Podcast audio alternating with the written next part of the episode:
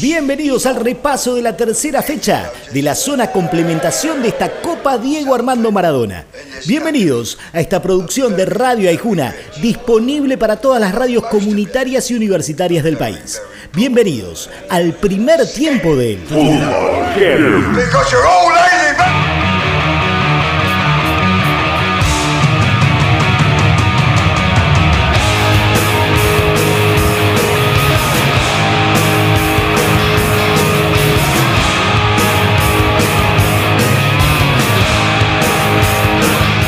zona A, Defensa y Justicia, con mucho suplente en el primer equipo, recibió a Patronato en Varela y construyó una victoria 2 a 1 que lo vio al halcón yendo de más a menos.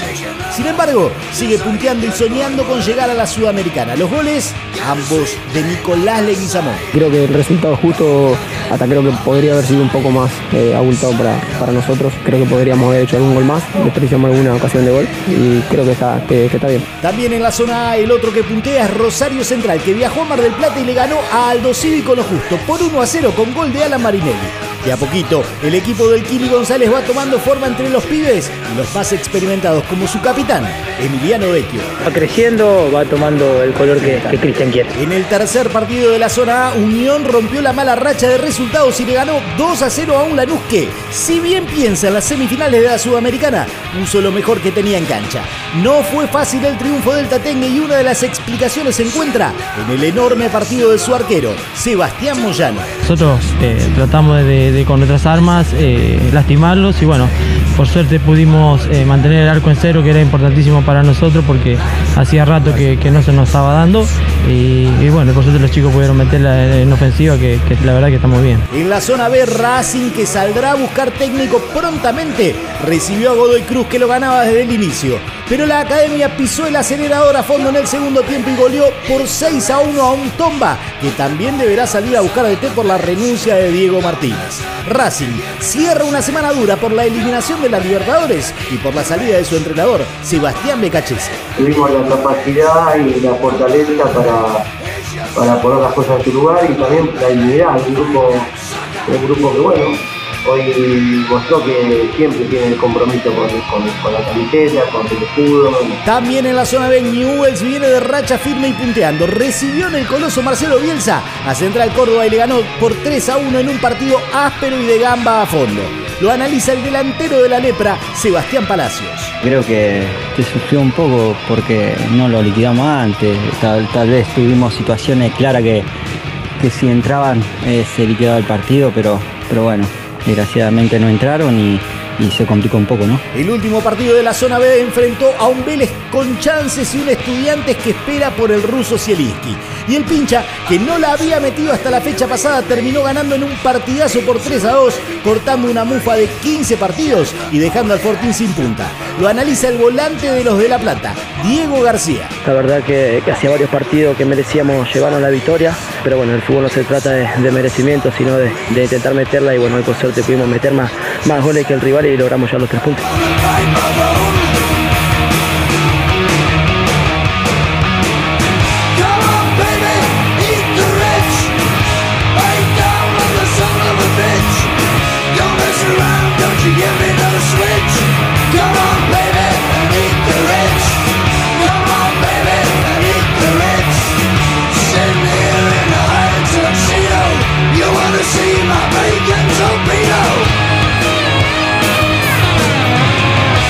El primer tiempo suena Motorhead haciendo Eat the Rich.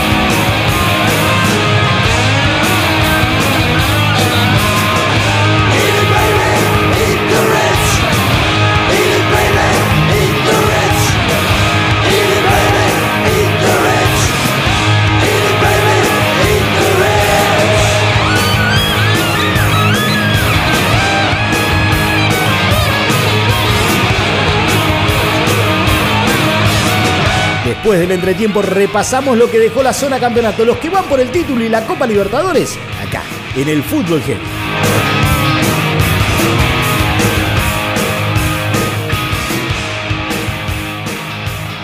Escucha el Fútbol Heavy cuando quieras en Spotify. Ay, Juna. Bien de acá.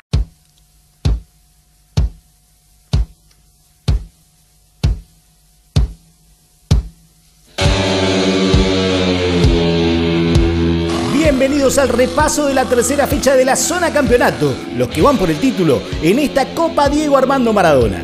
Bienvenidos a esta producción de Radio Aijuna, disponible para todas las radios comunitarias y universitarias del país. Bienvenidos al segundo tiempo del Fútbol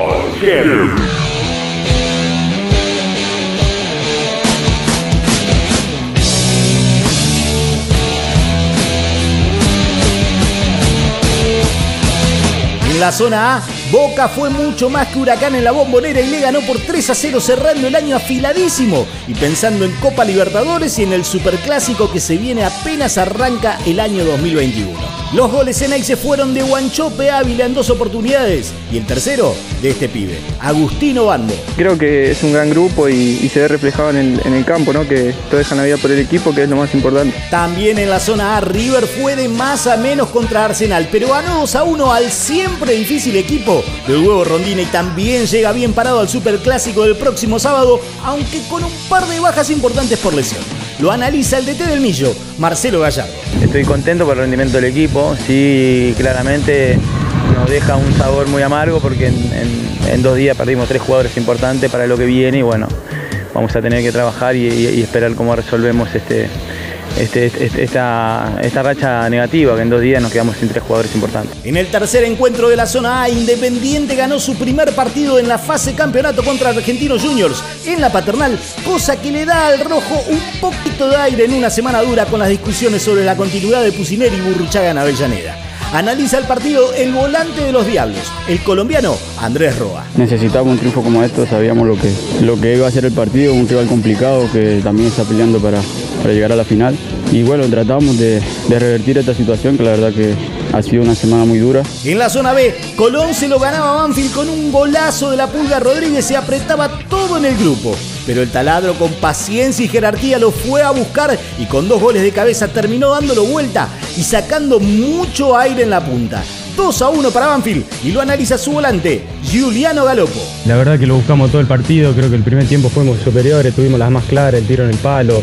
La verdad que lo merecimos, lo merecimos la única jugada que nos, nos crearon, nos convirtieron, pero el equipo sabía que lo, lo, podía dar vuelta y bueno, merecido el triunfo. Partidazo entre Gimnasia y Talleres en el Bosque Platense y por la zona B.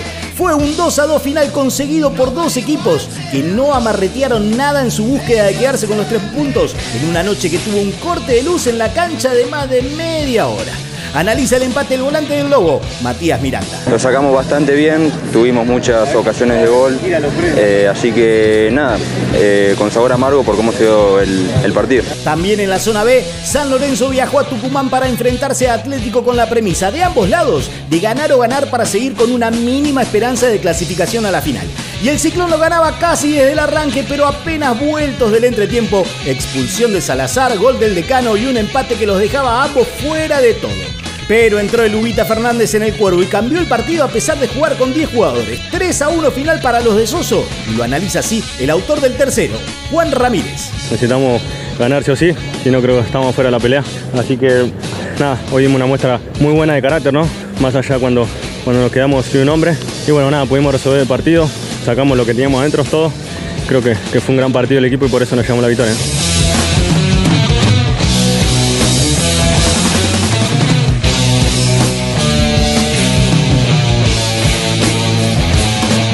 el segundo tiempo suena Black Sabbath haciendo Iron Man.